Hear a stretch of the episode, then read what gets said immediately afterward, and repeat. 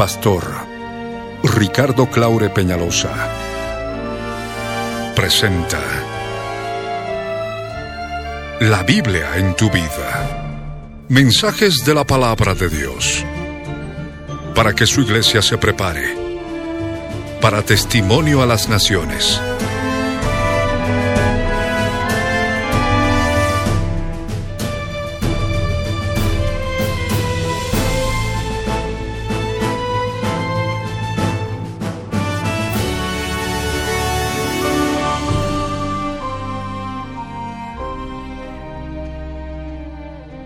El mensaje de hoy titula Las siete edades o las siete dispensaciones, volumen 7, parte 1. Está basado en el libro de Mateo capítulo 28, verso 1, Hechos capítulo 1, verso 6 al 11. Fue grabado en vivo el año 1996 en la ciudad de Cochabamba, Bolivia. No te vayas y escucha con atención.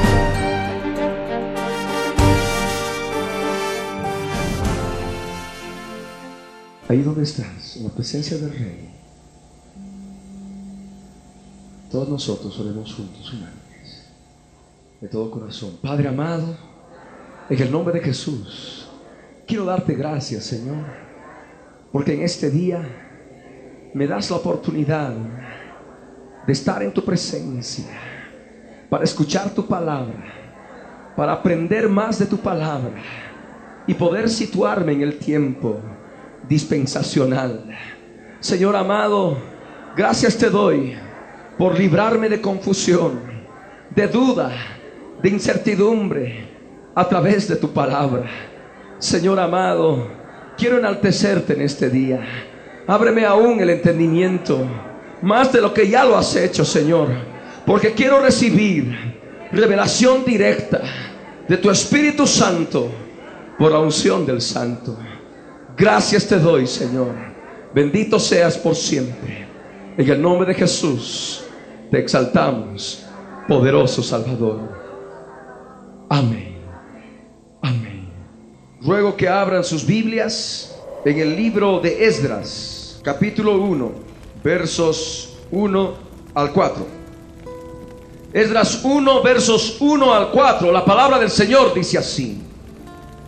En el primer año de Ciro, rey de Persia, para que se cumpliese la palabra de Yahvé por boca de Jeremías, despertó Yahvé el espíritu de Ciro, rey de Persia, el cual hizo pregonar de palabra y también por escrito por todo su reino, diciendo, así ha dicho Ciro, rey de Persia, Yahvé, el Dios de los cielos, me ha dado todos los reinos de la tierra y me ha mandado que le edifique casa en Jerusalén que está en Judá. Quien haya entre vosotros de su pueblo, sea Dios con él y suba a Jerusalén que está en Judá y edifique la casa a Yahvé Dios de Israel. Él es el Dios, la cual está en Jerusalén. Y a todo el que haya quedado en cualquier lugar donde more, ayúdenle los hombres de su lugar con plata, oro, bienes y ganados, además de ofrendas voluntarias para la casa de Dios, la cual está en Jerusalén. Habíamos hablado de que el pueblo de Israel cayó cautivo bajo el imperio asirio. El reino de Israel fue llevado cautivo por Asiria. Habíamos hablado también de que el reino de Judá había sido llevado cautivo por el imperio babilonio. Habíamos hablado de que Jerusalén es destruida, el templo que había construido Salomón como rey fue totalmente quemado. Todos los utensilios de ese templo fueron llevados a Babilonia. Pero en ese tiempo ya el imperio babilonio cayó. Conforme a la profecía de Daniel, se cumplió, el imperio babilonio fue invadido por el imperio medo-persa. Y aquí vemos a un hombre que conoció al Dios de Israel. Este hombre se llamaba Ciro. Ciro, siendo rey de Persia, ordena que se regrese a Israel, que el pueblo judío regrese a Israel y pueda reconstruir el templo. Ya cuando entramos al libro de Esdras, estamos hablando de un periodo posterior al cautiverio. Amén. Recordemos que estamos yendo por toda la Biblia en un pequeño viaje para poder interiorizarnos y familiarizarnos con todo lo que implica esta dispensación de la ley y por ende por todas las escrituras, dado que es el propósito de este estudio de las siete dispensaciones. Ya en el libro de Esdras, en el capítulo 2, se nos da la lista de todos los que volvieron con Zorobabel. Zorobabel, un hombre de Dios, un hombre que vuelve a la tierra de Israel para poder reconstruir el templo. En el capítulo 3 de Esdras se nos habla de la restauración del altar y del culto ya en la tierra de Israel. También en el capítulo 3 de Esdras, en el verso 8 en adelante, se nos habla de la colocación de los cimientos del templo. Ya en el capítulo 4 se nos habla de las pruebas que tuvieron por parte de adversarios que detienen la obra de la construcción del segundo templo. En el capítulo 5 se nos habla de la reedificación del templo como tal, el capítulo 6, y ya el capítulo 7 nos habla de otro hombre de Dios posterior al cautiverio, Esdras. Esdras 7, verso 6 nos dice que este Esdras subió de Babilonia. Era escriba diligente en la ley de Moisés que Yahvé Dios de Israel había dado y le concedió el rey todo lo que le pidió, porque la mano de Yahvé su Dios estaba sobre Esdras. Esdras tiene una capacidad muy importante de dirigir al pueblo y hace una restauración de todo el aspecto de la ley y hace unas serias reformas en la vivencia del pueblo judío, en la vivencia del pueblo de Dios ya cuando retornó del cautiverio. De ese modo llegamos a Nehemías, que es otro hombre de Dios, y abrimos el libro de Nehemías. Nehemías capítulo 1 nos dice palabras de Nehemías, hijo de Jacalías. Aconteció en el mes de Quisleo, en el año 20, estando yo en Susa, capital del reino, que vino Hanani, uno de mis hermanos, con algunos varones de Judá, y les pregunté por los judíos que habían escapado, que habían quedado de la cautividad, y por Jerusalén. De este modo ya bajo Nehemías se restaura, se reconstruye los muros de la ciudad de Jerusalén. Y es justamente en todo este periodo de tiempo, ustedes pueden, ustedes pueden analizar todo lo que nos habla el libro de Nehemías, por ejemplo, ya en el capítulo 12, habiendo terminado de construir, habiendo terminado de construir las murallas de Jerusalén, la dedican al Señor. Pueden leer el verso 27 Dice, para la dedicación del muro de Jerusalén, buscaron a los levitas de todos sus lugares para traerlos a Jerusalén, para hacer la dedicación y la fiesta con alabanzas y con cánticos, con címbalos, salterios y cítaras. De ese modo, a través del verso 27 de Nehemías 12, nos damos cuenta del propósito de este varón de Dios de construir, y lo consigue, construir el muro, las murallas de Jerusalén, que habían sido destruidas por el imperio babilonio. De ese modo llegamos también a Nehemías 13, todo el capítulo de Nehemías 13, que nos habla de las reformas que hace Nehemías. No vamos a poder entrar en detalles por el factor tiempo. Ya ustedes pueden ir involucrándose y saber más de acuerdo a lo que el Espíritu de Dios puede llamarles la atención y poder escudriñar y averiguar más al respecto según lo que vamos viendo. Ahora es importante hablar del libro de Esther. Este libro de Esther, ustedes pueden abrir el capítulo 1, verso 1 de Esther, nos habla de los días del rey Asuero. Asuero era un rey persa. De tal modo que el libro de Esther está situado en el periodo posterior al cautiverio en Babilonia. Amén. Por ello dice, aconteció en los días de Asuero, el Asuero que reinó desde la India hasta Etiopía sobre 127 provincias, que en aquellos días cuando fue afirmado el rey Asuero sobre el trono de su reino, el cual estaba en Susa, capital del reino, en el tercer año de su reinado, hizo banquete a todos sus príncipes y cortesanos, teniendo delante de él a los más poderosos de Persia y de Media, gobernadores y príncipes de provincias. Ahí nos habla de qué es Persia y Media, que es justamente lo que manifiesta el imperio que es posterior al cautiverio del pueblo de Israel en Babilonia y les permite volver de la cautividad, edificar el templo, reconstruir las murallas de Jerusalén y de ese modo poder establecerse plenamente allí. En el tiempo de Esdras, Nehemías, en el tiempo de Zorobabel, estuvieron profetas del Dios Altísimo. Así como habíamos visto Isaías, Jeremías, en fin, que actuaron, tuvieron su ministerio profético en el tiempo de los reyes, dentro de la dispensación de la ley, encontramos a otros profetas que actuaron y vivieron y cumplieron su ministerio profético en el tiempo posterior al cautiverio. Amén. Y para ello les ruego que abran el libro del profeta Ageo. Ageo capítulo 1, verso 1. En el año segundo del rey Darío, en el mes sexto, en el primer día del mes, vino palabra de Yahvé por medio del profeta Ageo a Zorobabel, hijo de Salatiel, gobernador de Judá, y a Josué, hijo de Josadac, sumo sacerdote, diciendo, en este verso, en el verso 1, se nos manifiesta claramente que este profeta Ageo estuvo en los días de Zorobabel, ya posterior al cautiverio, conforme hemos podido identificarlos, y en los días del rey Darío, en el año segundo del rey Darío, que era un rey del imperio persa.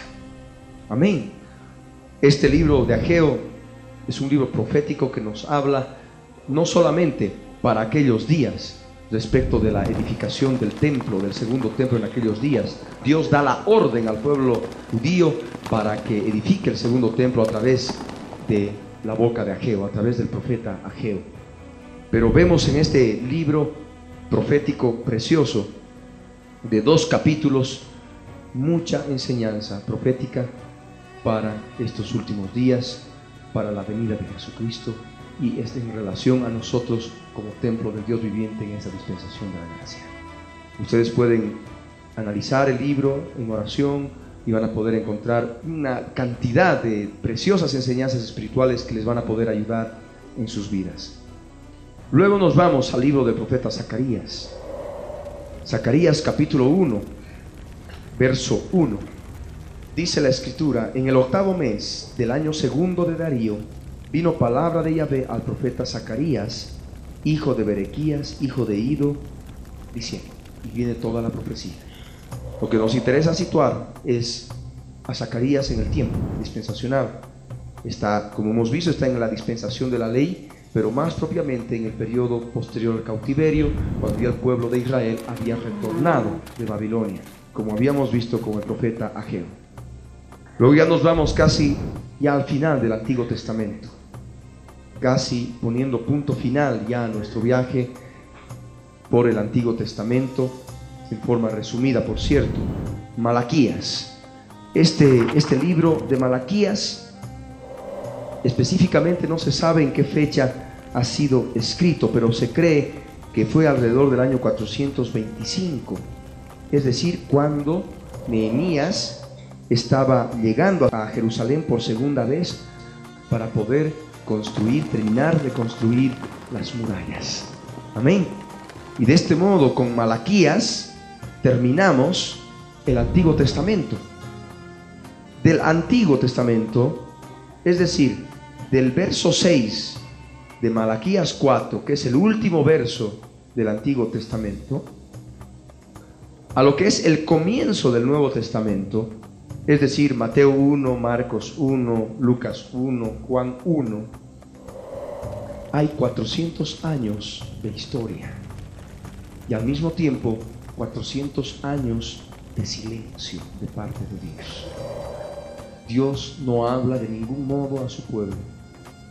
Hay 400 años en que no hay una realidad plena en cuanto a lo que Dios haya podido hablar a su pueblo. Y si queremos saber algo de historia en este sentido, podemos acudir a la historia que conocemos todos nosotros, la historia del mundo, la historia de la cultura, la historia universal, lo que es el imperio griego, lo que es la división del imperio griego, el imperio romano y lo que es la época de los macabeos en el pueblo de Israel, para luego entrar ya en forma directa al Nuevo Testamento. Mateo 1, que ya nos da la genealogía de Jesucristo, el nacimiento de Jesucristo, el capítulo 2, la visita de los magos, la matanza de los niños, el capítulo 3, la predicación de Juan el Bautista, el bautismo de Jesús, y así hasta terminar con cada uno de los evangelios hablando de la vida de Jesucristo y en relación a su pleno cumplimiento de la ley. Porque vino Jesús y cumplió la ley al pie de la letra. Pero eso no le impidió ya dar las enseñanzas que iban a regir a la humanidad después de la consumación de la obra en la cruz del Calvario. Lo que es ya las nuevas reglas de vida, normas de vida que iban a regir a la humanidad después de que acabe la dispensación de la ley. Amén. No entro más en detalles de los evangelios.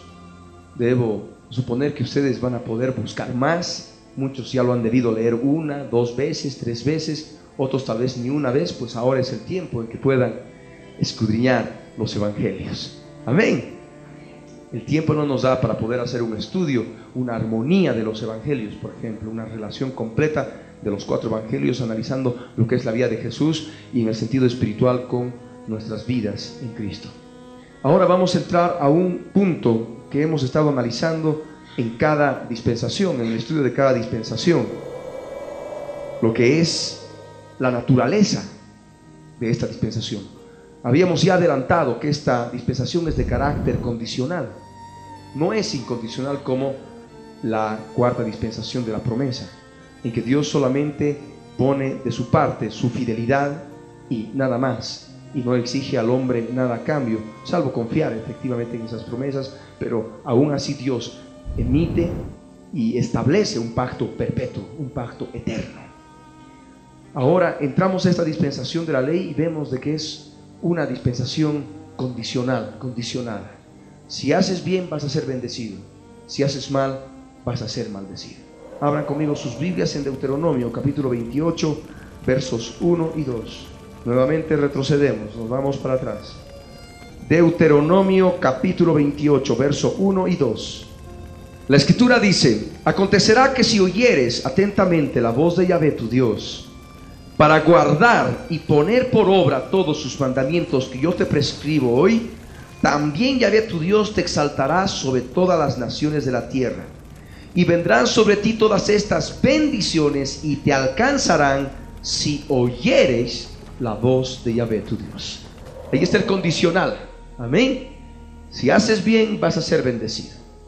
Ahora abrimos el verso 15, que nos dice así, pero acontecerá si no oyeres la voz de Yahvé tu Dios para procurar cumplir todos sus mandamientos y sus estatutos que yo te intimo hoy, que vendrán sobre ti todas estas maldades y te alcanzarán.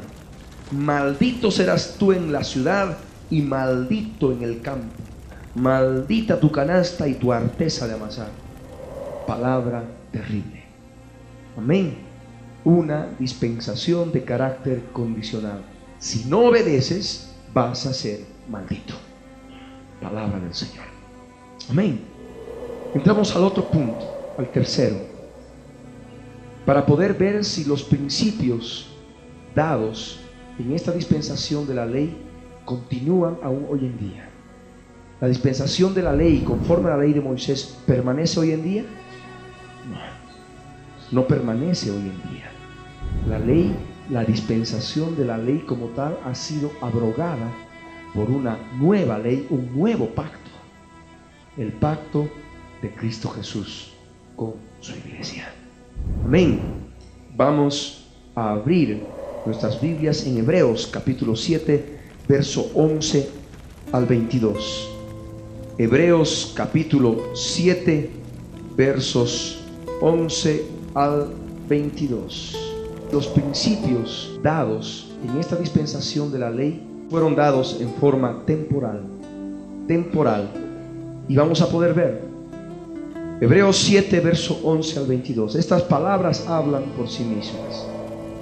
Sí, pues, dice, la perfección fuera por el sacerdocio levítico, haciendo referencia a la dispensación de la ley, porque bajo él recibió el pueblo la ley, haciendo referencia a la dispensación de la ley, ¿qué necesidad habría aún de que se levantase otro sacerdote según el orden de Melquisedec y que no fuese llamado según el orden de Aarón?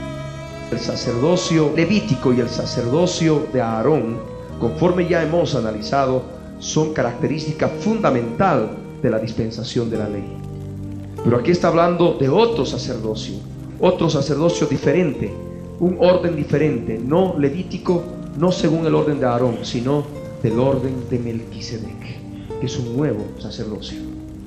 Y dice el verso 12, porque cambiado el sacerdocio, necesario es que haya también cambio de ley. De tal modo que vemos que la dispensación de la ley ha sido temporal solamente. Amén temporal. Continuamos leyendo. Y aquel de quien se dice esto es de otra tribu, de la cual nadie sirvió al altar. Porque manifiesto es que nuestro Señor vino de la tribu de Judá, de la cual nada habló Moisés tocante al sacerdocio. Porque Moisés habló claramente que los levitas eran separados al Señor, ¿verdad? y eran consagrados como sacerdotes. Aarón y sus hijos también eran consagrados como sacerdotes según el orden de Aarón. Pero de ningún modo Dios habló a través de Moisés de que los, por ejemplo, los de la tribu de Judá puedan ser sacerdotes. Pero vemos ya conforme a la escritura de que el Mesías, el Cristo, el Señor, tenía que venir de la tribu de Judá. Y de la tribu de Judá tendría que levantarse un sacerdote de orden diferente según el orden de Melquisedec. Y esto es aún más manifiesto si a semejanza de Melquisedec se levanta un sacerdote distinto, no constituido conforme a la ley del mandamiento acerca de la descendencia, sino según el poder de una vida indestructible. Algo que caracteriza el sacerdocio según el orden de Melquisedec es tener una vida indestructible tener el poder de una vida que no puede ser más destruida. No conoce muerte. Amén. Y el verso 17 continúa. Pues se da testimonio de él refiriéndose a Jesús. Tú eres sacerdote para siempre según el orden de Melquisedec. Esto ya estaba profetizado en el libro de los Salmos. Queda pues abrogado, dice el verso 18, queda pues abrogado el mandamiento anterior a causa de su debilidad e ineficacia. Pues nada perfeccionó la ley. Ahí está. Aquí la escritura dice que la ley no perfecciona nada. Amén. La ley no perfeccionó nada. Y nosotros, conforme dice el verso 19, hemos sido introducidos en una mejor esperanza por la cual nos acercamos a Dios. Y esto dice el verso 20 en adelante, no fue hecho sin juramento, porque los otros ciertamente sin juramento fueron hechos sacerdotes, pero este con el juramento del que le dijo, juró el Señor y no se arrepentirá. Tú eres sacerdote para siempre, eterno, según el orden de Melquisedec. Eso está escrito en el libro de los Salmos. El verso 22 añade, por tanto, Jesús es hecho fiador de un mejor pacto. Amén. De este modo nos damos cuenta que esta dispensación es de carácter temporal. Abramos la palabra en Hebreos capítulo 8, versos 1 al 6. Entonces, ¿de qué modo nosotros podemos recibir bendición a través de todos los preceptos y principios dados dentro de la dispensación de la ley? Hebreos 8, versos 1 al 6. La palabra de Dios dice así.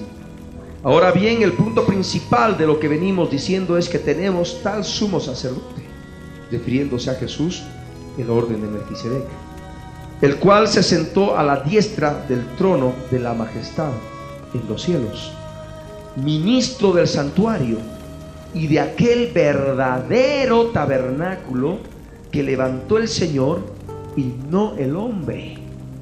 Porque todo sumo sacerdote está constituido para presentar ofrendas y sacrificios, por lo cual es necesario que también éste tenga algo que ofrecer.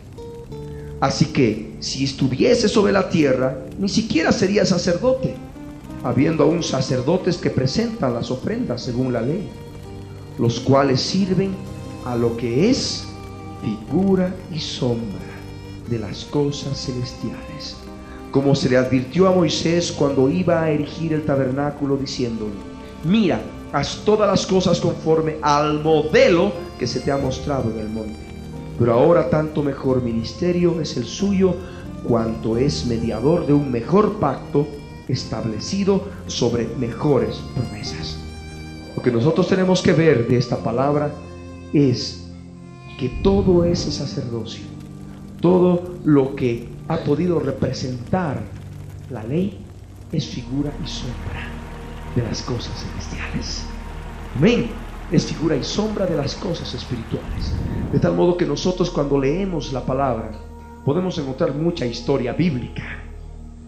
Pero cuando en el espíritu, en oración, podemos nosotros recibir de parte de Dios lo que es figura y sombra de las cosas espirituales, vamos a poder ver al Mesías vamos a poder ver a Jesús de Nazaret. Vamos a poder ver nuestras vidas formando parte del cuerpo de Jesús de Nazaret. Vamos a poder ver todo aquello referente a la esencia de Jesús en nuestras vidas. Amén.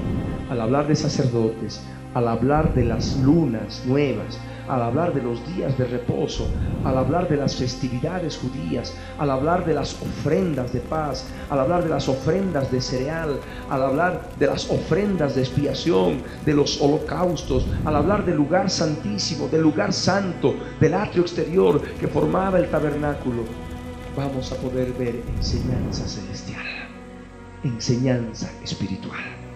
Amén. Gloria al Rey. Es importante ver este aspecto, aunque también es importante observar que en esta dispensación, viendo todos estos aspectos, nosotros no estamos obligados a cumplir con todos los detalles de la ley y las reglas de vida. Como habíamos mencionado antes, de ningún modo vamos a estar a una persona que esté quebrantando el día de reposo, pasando por la calle, la vamos a apedrear. ¿Ah? No vamos a entrar de ningún modo en detalles de la ley y las reglas de vida. O de pronto, si queremos agarrar y pensar de que el tabernáculo de David tiene que ser reedificado y ahora en este tiempo, en esta dispensación de la, de la gracia y estar ahí conforme a toda la cantidad de enseñanzas literales, específicas del tabernáculo. ¿No? Esto es importante comprender, porque el tabernáculo ha de ser reedificado y eso podemos ver aquí en la palabra, después de la venida de Cristo. Hechos 15, versos 14 al 16. Y dice la palabra del Señor. Simón ha contado cómo Dios visitó por primera vez a los gentiles para tomar de ellos pueblo para su nombre. Y es justamente después de lo que es la venida de Cristo, la muerte en la cruz del Calvario, Dios ha visitado por primera vez a los gentiles. Dios nos ha visitado por primera vez a nosotros siendo gentiles y en medio de los gentiles Él nos ha tomado como parte de su pueblo, un pueblo para su nombre. Y aquí está hablando en el verso 14 de lo que es la gracia. Amén.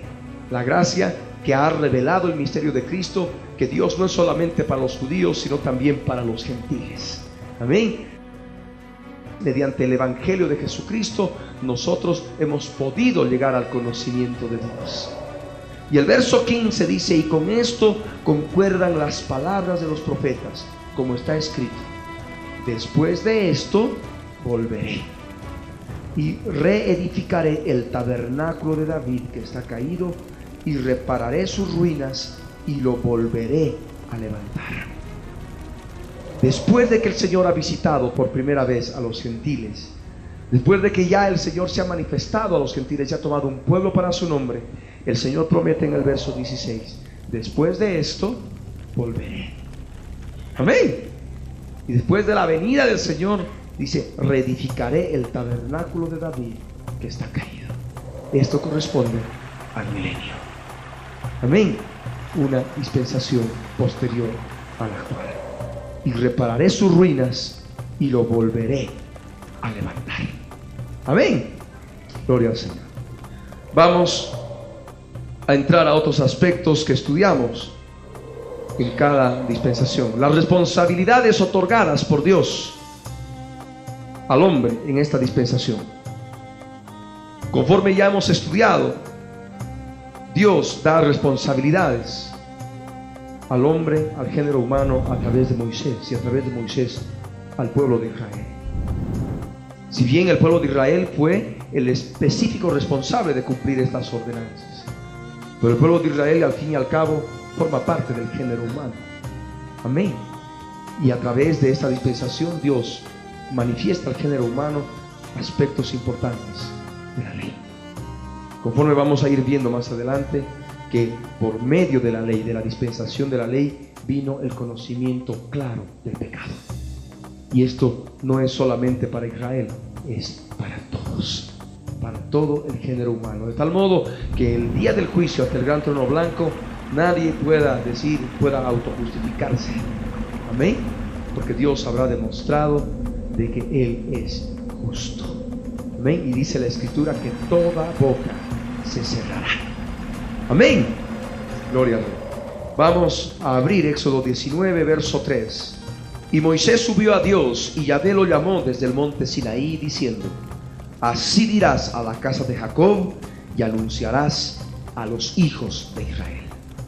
De ese modo, ya en los capítulos siguientes, Dios manifiesta un conjunto de leyes que podemos resumir en tres tipos de leyes. Amén. Leyes claras, mandamientos, expresando la plena voluntad de Dios en cuanto al comportamiento personal del hombre en relación con Dios y en relación a su prójimo, a su semejante.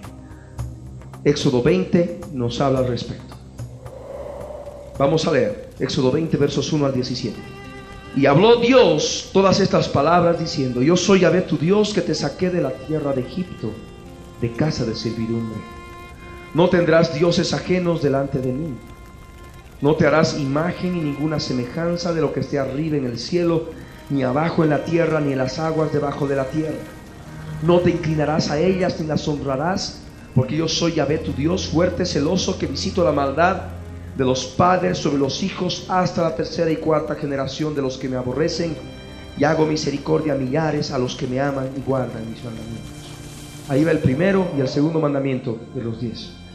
Para muchos, inclusive que nos ven a través de la televisión, podrán decir, pero ese segundo mandamiento que dice no te harás imagen ni ninguna semejanza, a mí no me lo enseñaron en la escuela, a mí, no me lo enseñaron en el colegio, y debo decirle que a mí tampoco y a muchas de estas vidas y muchos de los que están viendo sus casas nunca nos han enseñado este mandamiento. De que Dios habla en forma clara que no debemos hacernos imagen ni escultura alguna y postrarnos delante de ellas. Dios habló en forma clara a su pueblo y esto todavía permanece en este tiempo en el sentido de nuestra relación con Dios. Jesús manifestó y dijo, amarás al Señor tu Dios por sobre todas las cosas. Si yo amo a Dios, no voy a tener dioses ajenos delante de mí. Si yo amo a Dios, no me voy a hacer esculturas ni imagen alguna, porque Pablo mismo lo corrobora en el Nuevo Testamento. Eh, Juan también lo corrobora en el Nuevo Testamento, que Dios de ningún modo permite que se lo represente por efigie, por escultura alguna, porque Jesús mismo lo manifestó, Dios es espíritu. Amén. De tal modo que este segundo mandamiento que nunca antes nos lo enseñaron, ahora en este tiempo en que se está predicando el Evangelio, se está predicando la palabra de Dios, hacemos relación a estos pasajes del libro de Éxodo para poder mostrarles la verdad de Dios en Cristo Jesús.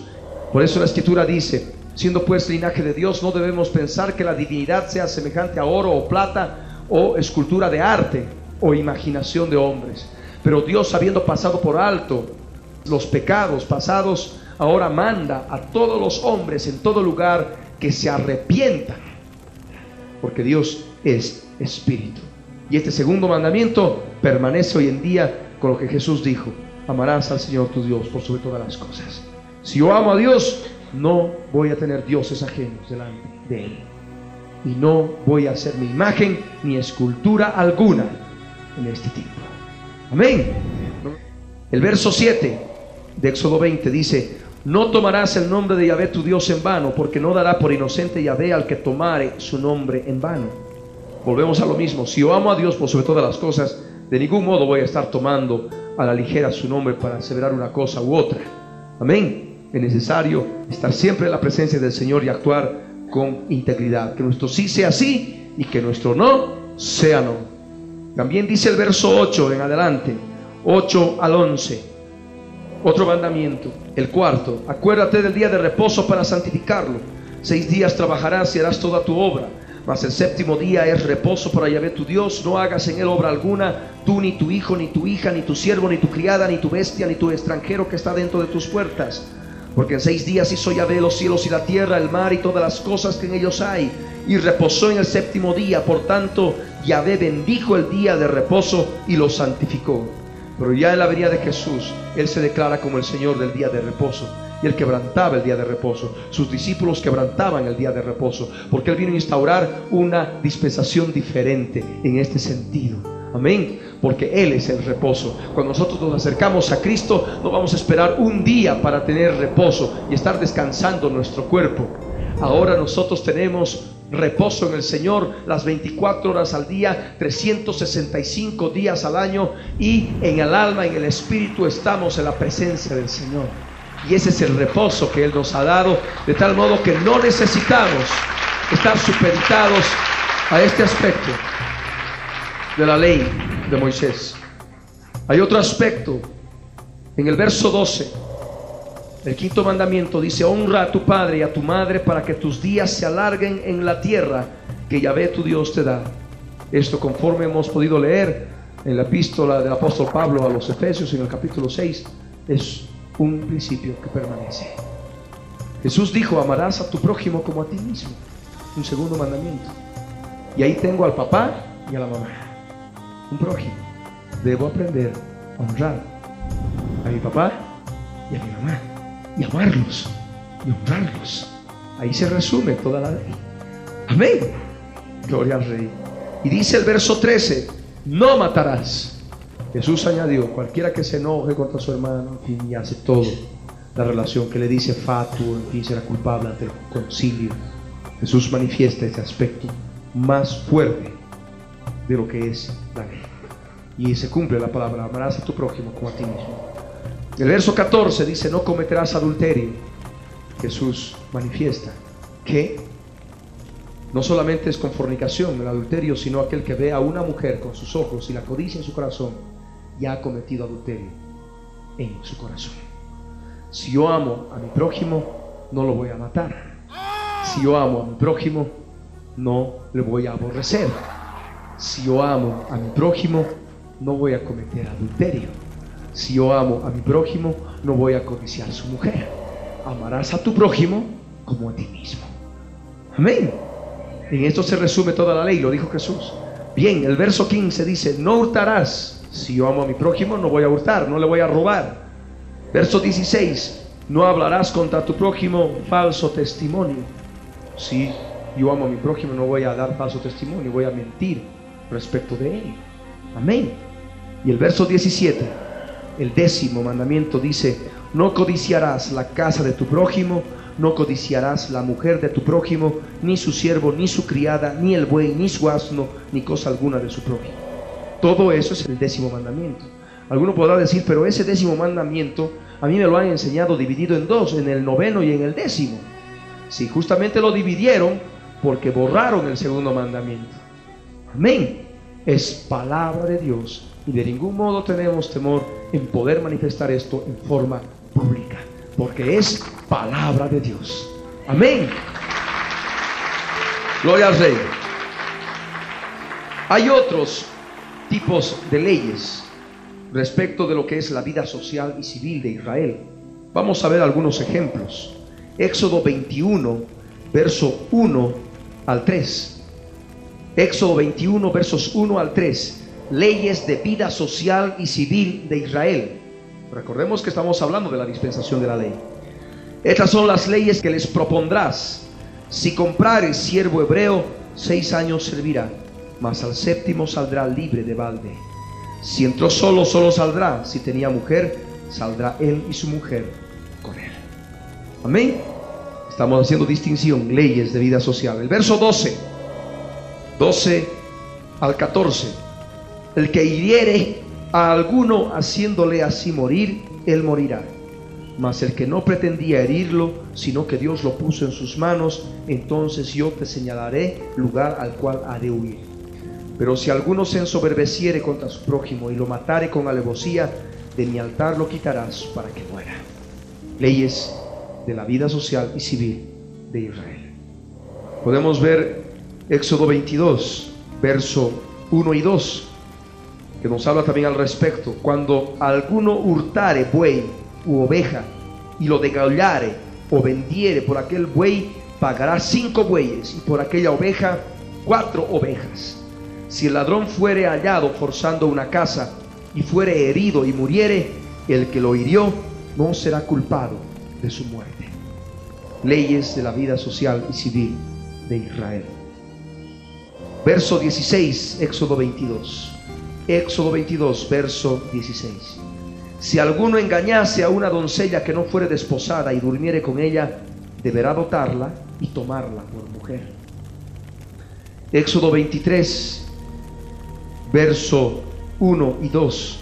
No admitirás falso rumor, no te concertarás con el impío para ser testigo falso, no seguirás a los muchos para hacer mal, ni responderás en litigio inclinándote a los más para hacer agravios. Amén. Y de ese modo podemos ir a otro tipo, a otro tipo de ordenanzas, ya no referentes a la vida social y civil de Israel, sino a la vida religiosa de Israel.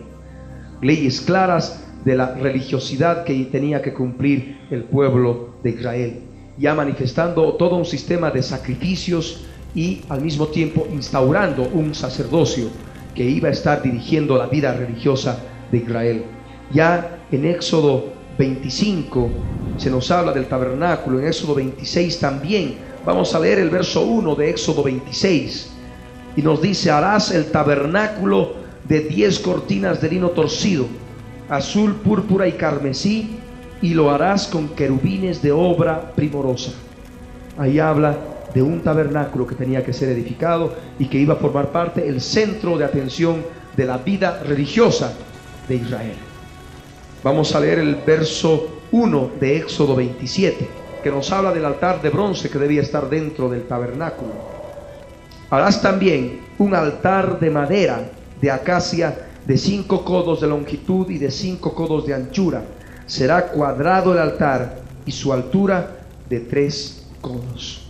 Ahí le da las medidas el Señor respecto de lo que es el altar de bronce que iba a estar en el atrio exterior del tabernáculo.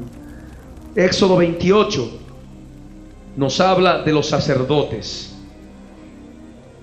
leyes de los sacerdotes y sus vestiduras. El verso 1 y 2 dice, harás llegar delante de ti a Aarón tu hermano y a sus hijos consigo de entre los hijos de Israel, para que sean mis sacerdotes, a Aarón y a Nadab, Abiú, Eleazar e Itamar, hijos de Aarón, y harás vestiduras sagradas a Aarón tu hermano para honra y hermosura.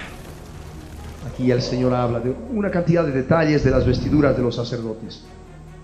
Si ustedes quieren conocer más de todo el sistema de sacrificios y del sacerdocio, inclusive del sacerdocio levítico, pueden escudriñar todo el libro de Levítico. Amén. Ahí van a poder tener mayor conocimiento del modo en que Dios condiciona, manda, ordena al pueblo de Israel que cumpla leyes religiosas claras y específicas. Amén. Ahora hay otro punto que es necesario tomar en cuenta al hablar de las responsabilidades otorgadas por Dios al, al, hombre en esta dispensación a través del pueblo de Israel. Aquí Dios manifiesta una teocracia. Una teocracia significa que Dios mismo es el que gobierna. Y Dios mismo es el que gobernó a Israel. Por eso se habla de una teocracia. Pero recordemos lo que habíamos leído en la sesión pasada, que ya cuando Samuel, uno de los últimos jueces, viendo que los, sus hijos estaban portándose muy mal, el pueblo de Israel pide rey. Y Dios dice, no te han desechado a ti, sino a mí me han desechado. Y de ese modo se instaura otra forma de gobierno, ya no una teocracia, sino una monarquía. Amén. Y aún así Dios establece leyes de esa monarquía en su voluntad, en su misericordia para con el pueblo de Israel, conforme a lo que vamos a ver más adelante, para preservar la nación y no sea destruida. Amén. Entramos al quinto punto de nuestro estudio en esta dispensación de la ley, el fracaso humano. En esta dispensación podemos encontrar, ustedes pueden leer, desde el momento que sale el pueblo de Israel de Egipto, ¿no? Hasta momento antes de la muerte de Jesús en la cruz del Calvario, hay fracaso humano. Nos podríamos llevar meses hablando del fracaso humano solamente.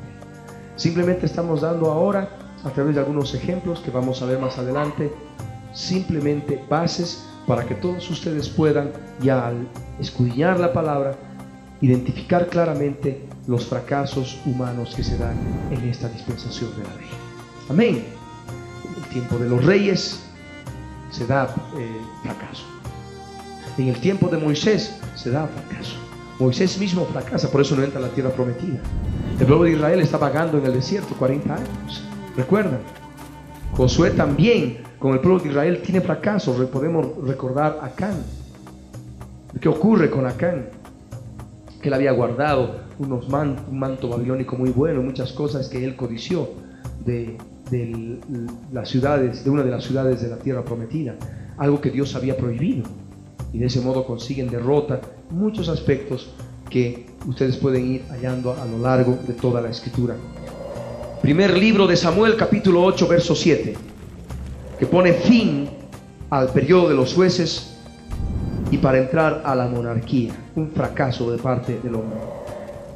Y dijo Yahvé a Samuel, oye la voz del pueblo en todo lo que te digan, porque no te han desechado a ti, sino a mí me han desechado para que no reine sobre ellos. O sea, aquí vemos un fracaso. El pueblo ya no quiere que Dios reine sobre ellos, sino sencillamente ellos quieren un rey humano como las demás naciones. Recordemos que las demás naciones ya estaban bajo el gobierno humano, ya desde Babel, ya se lo conoce al primer rey, a Nimrod, ¿verdad? Todas las otras naciones empiezan a tener sus gobernantes por lo que es el conocimiento de Dios revelado a Noé en el gobierno. Vamos a ver otro pasaje, primer libro de Samuel, capítulo 15, verso 23.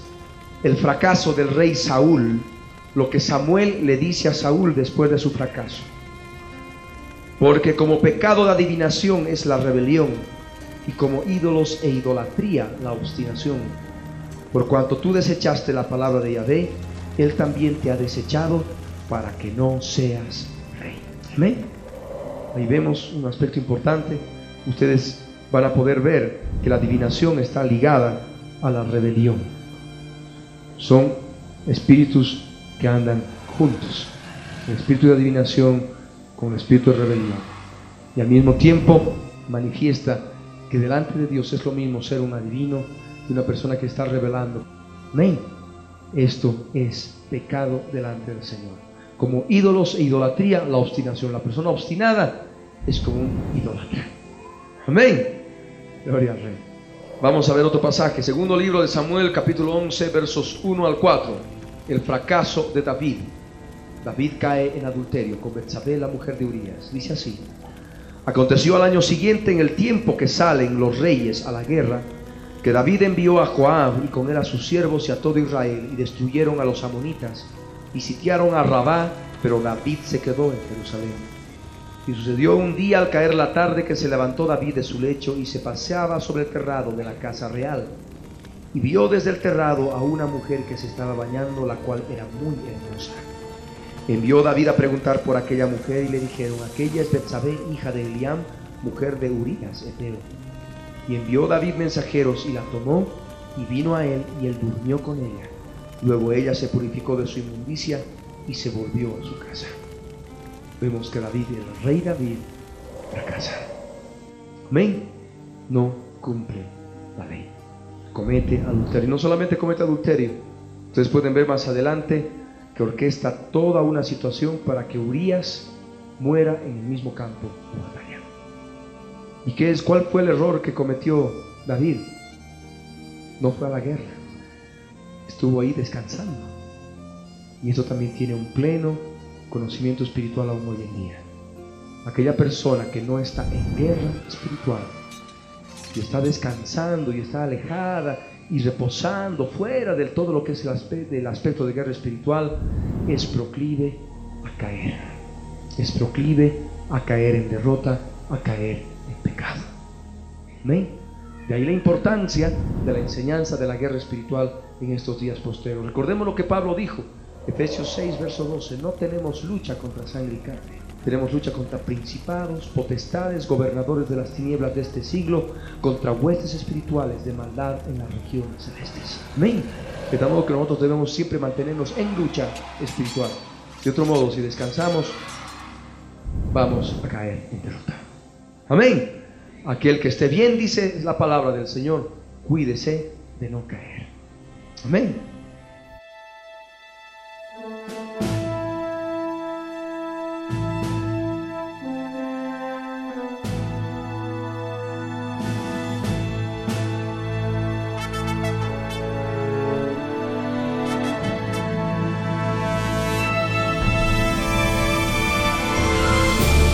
El contenido del mensaje predicado a través de la Biblia en tu vida, el día de hoy, ha sido previamente controlado minuciosamente por nuestro Departamento de Control de Cumplimiento de Ley Antidiscriminatoria y sus correspondientes derechos de autor están registrados tal cual salen al aire por todo medio masivo de comunicación en el Servicio Nacional de Propiedad Intelectual SENAPI para contrarrestar posibles calumnias y cosas afines.